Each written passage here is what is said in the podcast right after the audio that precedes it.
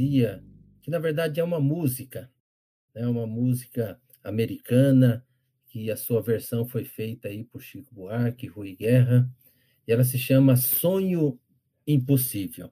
Eu acho muito linda essa poesia, né? Uma poesia que mostra, né, essa né, essa coisa do sonho, de acreditar que é possível, porque o Senhor está no controle. Não é o caso aqui da versão do Chico Buarque, mas para nós nós temos essa esperança sempre, né, que os nossos sonhos, que os sonhos segundo a vontade de Deus são realizados, porque ele está no controle.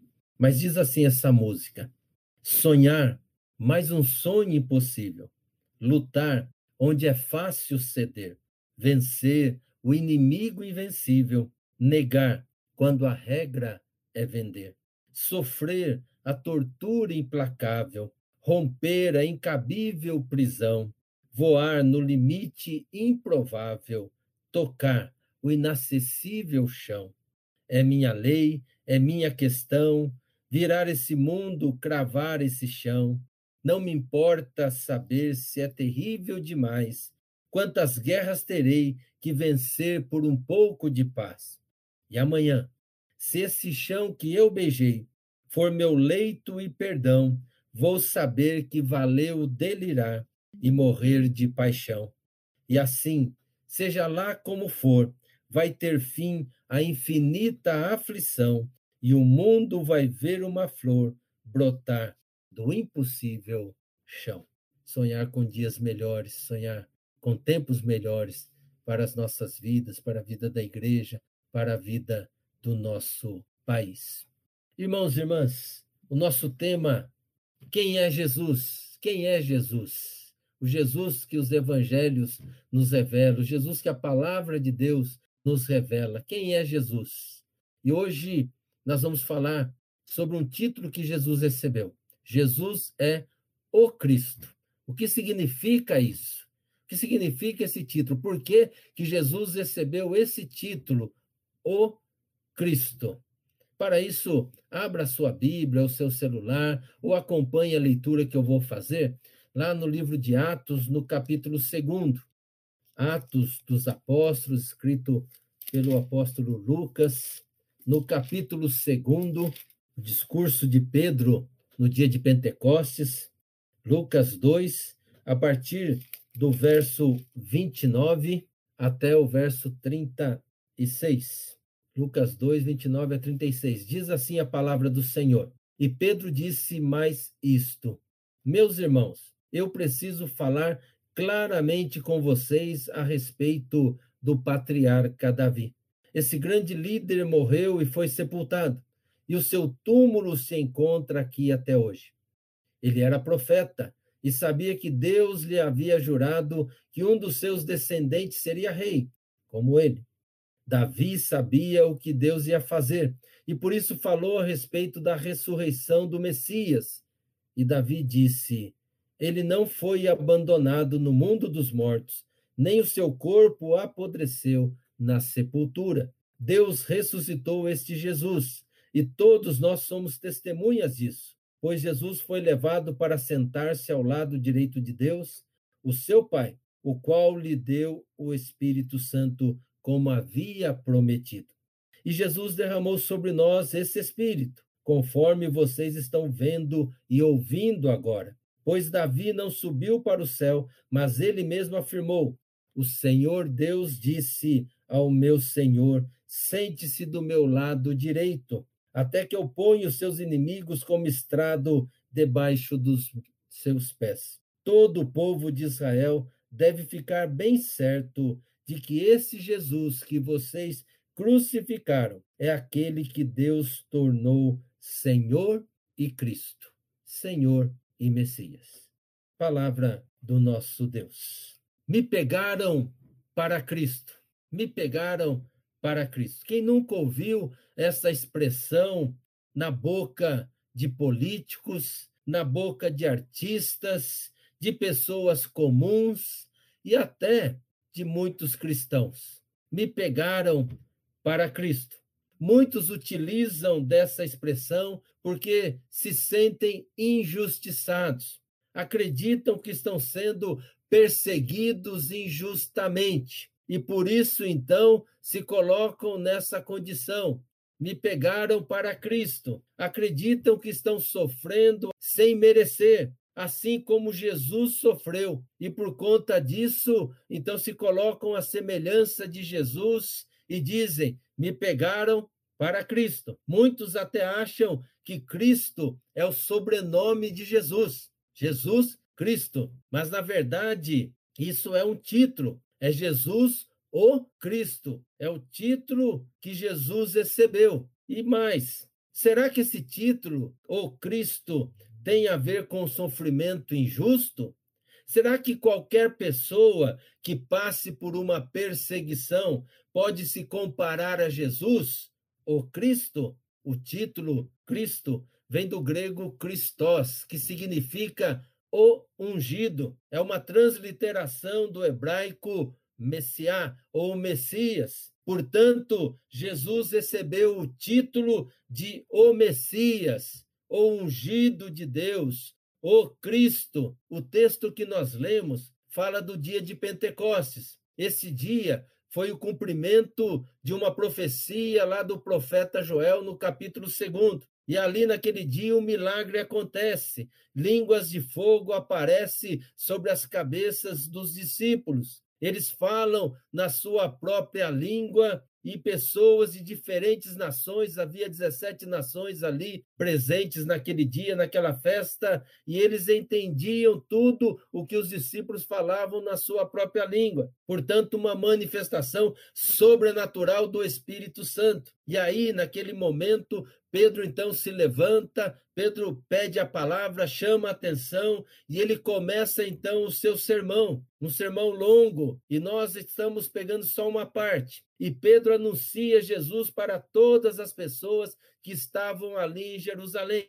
E nós estamos pegando essa parte em que Pedro dá as razões do porquê que Jesus recebeu esse título, o Cristo. E é sobre isso que nós queremos meditar nesta noite. Jesus é o Cristo porque ressuscitou. Jesus é o Cristo porque ressuscitou. Verso 29 ao 32, e diz assim: Pedro dizendo: Meus irmãos, eu preciso falar claramente com vocês a respeito do patriarca Davi, do rei Davi, do grande rei Davi. Esse grande líder morreu, foi sepultado e o seu túmulo se encontra aqui até hoje. Ele era profeta e sabia que Deus lhe havia jurado que um dos seus descendentes seria rei, como ele. Davi sabia o que Deus ia fazer. Por isso falou a respeito da ressurreição do Messias. Davi disse: Ele não foi abandonado no mundo dos mortos, nem o seu corpo apodreceu na sepultura. Deus ressuscitou esse Jesus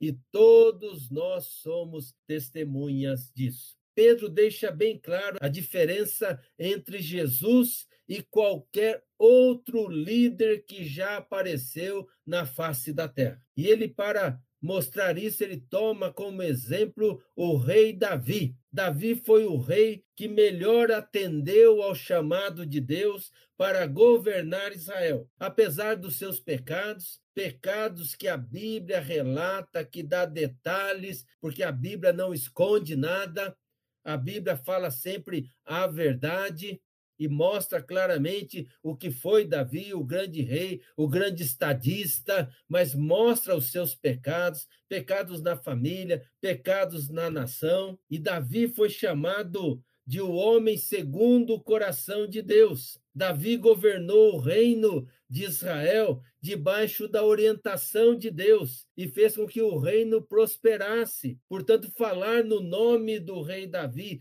para o povo judeu é quase que sagrado. Para eles, Davi foi o maior rei de Israel. Nenhum outro é comparável a Davi. No entanto, Pedro diz com todas as letras que esse grande rei esse grande estadista que fez a nação prosperar, ele um dia morreu e foi sepultado. O seu túmulo está identificado para todos verem. Quem visita Israel vai ver ali o túmulo de Davi. Portanto, ele permaneceu na morte. A morte triunfou sobre a vida dele. A morte o tragou. E ali, né, Davi está sepultado. Assim é com Salomão, filho de Davi, construtor do templo lá de Jerusalém, também morreu e foi sepultado e permanece até hoje. Assim, e aqui cito vários líderes e alguns com respeito, aqui não estou com nenhum demérito com eles, mas apenas constatando esse fato. Assim é com Maomé,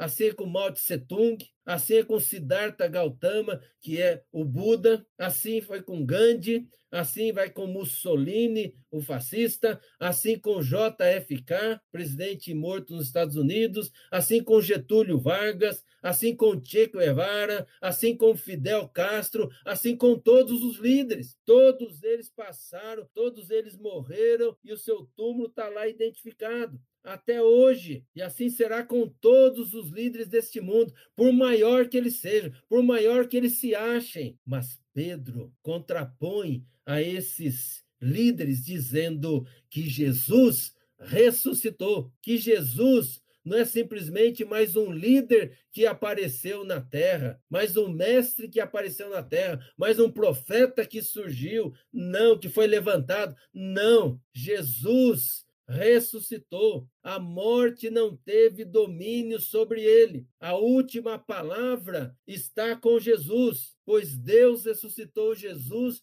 dentre os mortos. Por isso que lá em Israel, quem vai visitar Israel não consegue identificar o túmulo de Jesus, porque há dois túmulos de Jesus, um pela Igreja Católica Romana, outro pela Igreja Ortodoxa, e cada um diz foi aqui que ele foi enterrado, mas na verdade não sabe por quê, porque Jesus não está ali. Jesus ressuscitou, Jesus vive e reina, e um dia todos os povos, todas as nações se ajoelharão diante de Jesus, porque Jesus é o Cristo, porque venceu a morte, venceu os agrilhões da morte, venceu aí a força da morte. Jesus triunfou sobre a morte. Jesus ressuscitou e por isso Jesus recebeu o título o Cristo. Segundo, que Jesus é o Cristo porque subiu aos céus está sentado ao lado direito de Deus. O verso 33, Pedro fala sobre isso, dizendo: Pois Jesus foi levado para sentar-se ao lado direito de Deus, o seu Pai. Jesus é o Cristo porque ressuscitou. Também recebeu o título de o Cristo porque ressubiu aos céus e está sentado à destra do Pai. Jesus subiu aos céus e assumiu o seu lugar de rei, de governador do mundo. Pedro, quando estava ali pregando, ele falava a várias nações, nações que eram subjugadas por Roma, nações que viviam debaixo do domínio do imperador romano. E o imperador era considerado como semideus, um representante direto, legítimo de Deus. E Pedro então levanta sua voz e diz em alto e bom som: Jesus é o Cristo, o Messias enviado de Deus, pois é o único que está assentado ao lado do Pai. Daquele que criou os céus e a terra, que criou todas as coisas visíveis e invisíveis. Jesus assume o posto de governador do universo daquele que reina em glória, que está no controle de tudo e reina com justiça e com verdade. E sabe por quê? Porque o seu trono está no céu, livre de toda a corrupção. O seu trono não está em Brasília, o seu trono não está em Washington, o seu trono não está em Pequim, o seu trono não está em Moscou, o seu trono não está em Havana, o seu trono não está em capital nenhuma deste mundo. O seu trono está no céu, não está sujeito às manobras políticas, interesseiras. O projeto de Jesus não é de poder, jamais foi de poder, mas é um projeto de salvação, regado, encharcado de amor. Por isso, ele é o Cristo, o ungido de Deus, o Messias prometido que veio ao nosso encontro. Terceiro, Jesus é o Cristo porque nos enviou o Espírito Santo. Verso 33 Pedro diz assim: o qual lhe deu o Espírito Santo, como havia prometido. E Jesus derramou sobre nós esse Espírito, conforme vocês estão vendo e ouvindo agora. Pedro sabia que aquilo que estava acontecendo era algo de Deus, do Espírito Santo, da promessa que Jesus havia dito e feito para eles: esperem em Jerusalém, esperem lá, porque vai descer sobre vós né, o Espírito Santo e vocês receberão poder para serem minhas testemunhas em todos os lugares do mundo. Então, Jesus é o Cristo porque ressuscitou. Jesus é o Cristo porque subiu aos céus e está sentado à destra direita de Deus. E Jesus é o Cristo porque não nos deixou sozinhos, não nos largou ao léu da sorte quando subiu aos céus. Jesus é o Cristo porque enviou o Espírito Santo para morar, para habitar, tabernacular em nós, na nossa vida. Jesus é Deus, é o Filho de Deus, do Deus vivo, cheio de glória e majestade. Mas Jesus, ele escolheu por amor habitar em nós. E nós somos, como diz o apóstolo Paulo, vaso de barro, vasos de barro, frágeis, limitados, fracos. No entanto, Deus escolheu habitar em nós. O Espírito Santo desceu sobre nós e habitou em nós, no nosso coração, na nossa vida. Jesus, quando do seu ministério terreno,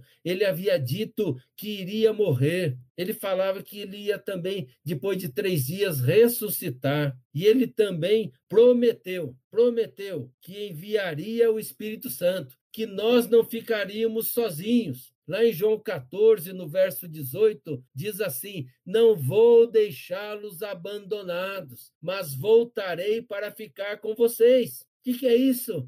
Senão o Espírito Santo que habita em nós. Nunca estamos sozinhos, jamais somos abandonados. Tudo que acontece conosco atinge também a Deus, porque Ele habita em nós, Ele está na nossa vida, Ele chora conosco, Ele sente a nossa dor, Ele caminha os vales de sombra e de morte conosco, Ele enxuga as nossas lágrimas, Ele recolhe e guarda as nossas lágrimas, ele nos conforta, nos consola, nos ajuda, nos fortalece, renova a nossa esperança e a nossa fé, porque Ele está sempre junto de nós. O Espírito Santo é Deus conosco, Deus conosco. Com a descida do Espírito Santo, inaugura-se um novo tempo, através de um novo relacionamento com Deus. Lá no Antigo Testamento, quando a gente lê o Antigo Testamento, palavra de Deus para nós, lá vê Deus se manifestando de fora para dentro. É Deus ali chamando, capacitando pessoas,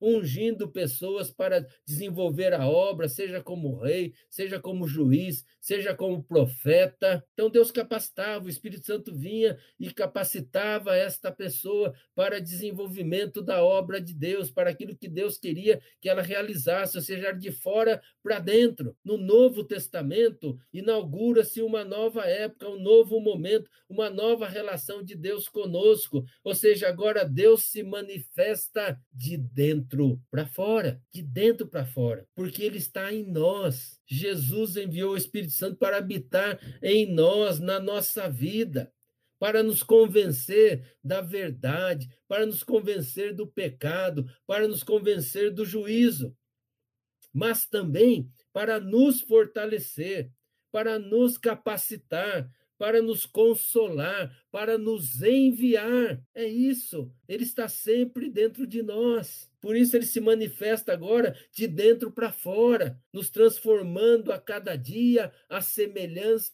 de Cristo Jesus. Porque é isso que Paulo diz lá em 2 Coríntios, daquilo que Deus quer fazer na nossa vida, nos transformar a cada dia a semelhança de Cristo Jesus. Por isso, quando você acordar todo dia, agradeça a salvação, agradeça que você está em Cristo Jesus e pergunte, Jesus, o que é que nós vamos fazer hoje? Porque o Espírito Santo quer fazer esta obra e te transformar um pouquinho mais à semelhança de Jesus. Por isso eu gosto muito de citar a frase de Benedito, lá no século IV, quando ele escreveu as 72 regras lá do mosteiro. E ele dizia assim: Deus está em todo lugar, mas não está em qualquer lugar. Deus está em todo lugar, isso é sabido de todos nós. Deus é onipresente, isso é um, um atributo de Deus. Deus é onipresente, ele está em todo lugar, mas ele afirmava, mas ele também não está em qualquer lugar, porque ele escolheu a sua vida, a minha vida,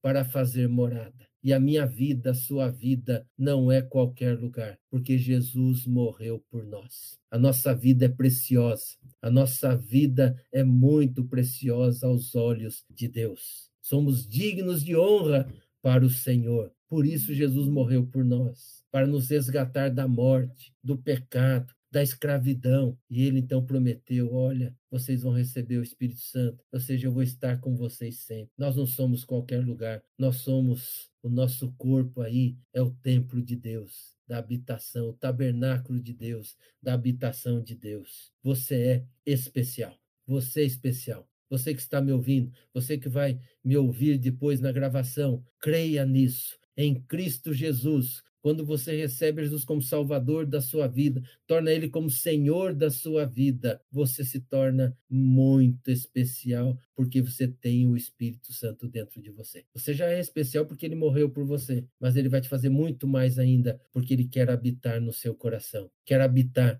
na sua vida. Ele quer te transformar a cada dia, a cada dia semelhança de Jesus. Por isso, Jesus prometeu e ele cumpre ele cumpre. Jesus não mente, ele fala a verdade. Ele prometeu assim lá em Mateus 28, 20. E lembrem disto, eu estou com vocês todos os dias, todos os dias, até o fim dos tempos. Até o fim dos tempos.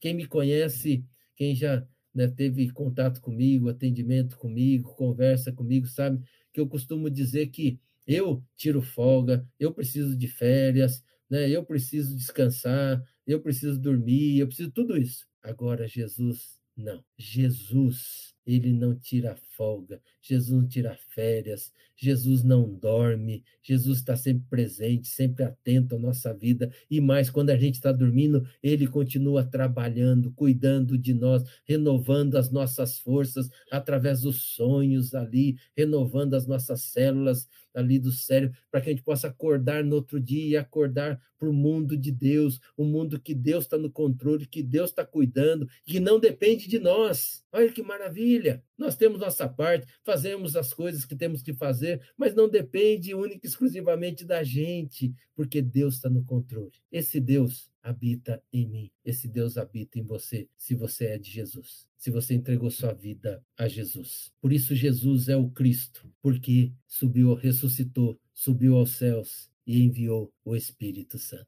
Ou seja, ele veio habitar em nosso coração, porque nós cremos nesse Deus trino, Deus Pai, Deus Filho, Deus Espírito Santo, para que jamais ficássemos sós, para que jamais ficássemos abandonados. Muitas vezes, pela nossa ansiedade, nós nos sentimos assim. Parece que Deus está distante, mas Ele nunca está distante. Nós, muitas vezes, viramos as costas para Deus. Nós, quando tudo está bem, nos esquecemos de quem é Deus. Né? E de tudo que está acontecendo conosco vem de Deus. Mas Ele sempre está conosco. Sempre, sempre. E eu quero concluir essa mensagem, essa meditação, com uma música que sempre lembro quando estou em momentos difíceis ou em momentos que tenho desafios à minha frente, desafios para serem ali vencidos. E essa música se chama O Mover do Espírito Santo. É do Armando Filho. Vocês que, quem conhece essa música, vai estar cantarolando aí,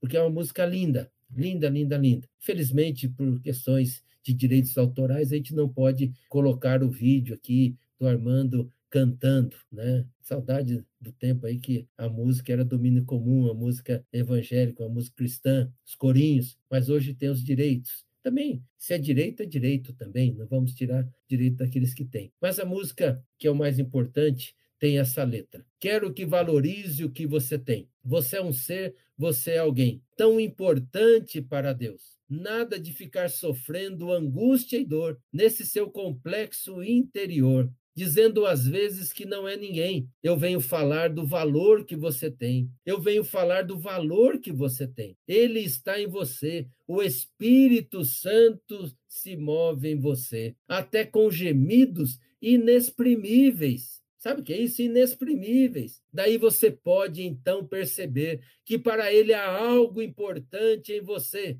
Por isso, levante, cante e exalte ao Senhor. Você tem valor. O Espírito Santo se move em você. Você tem valor. O Espírito Santo se move em você. Irmãos e irmãs, amigos e amigas aí, nenhum outro, nenhum outro, nenhuma pessoa, nenhum líder, por maior que seja neste mundo, pode usurpar esse título que pertence somente a Jesus. Jesus é o Cristo porque ressuscitou. Jesus é o Cristo porque subiu aos céus e está sentado ao lado de Deus. Jesus é o Cristo porque enviou o Espírito Santo.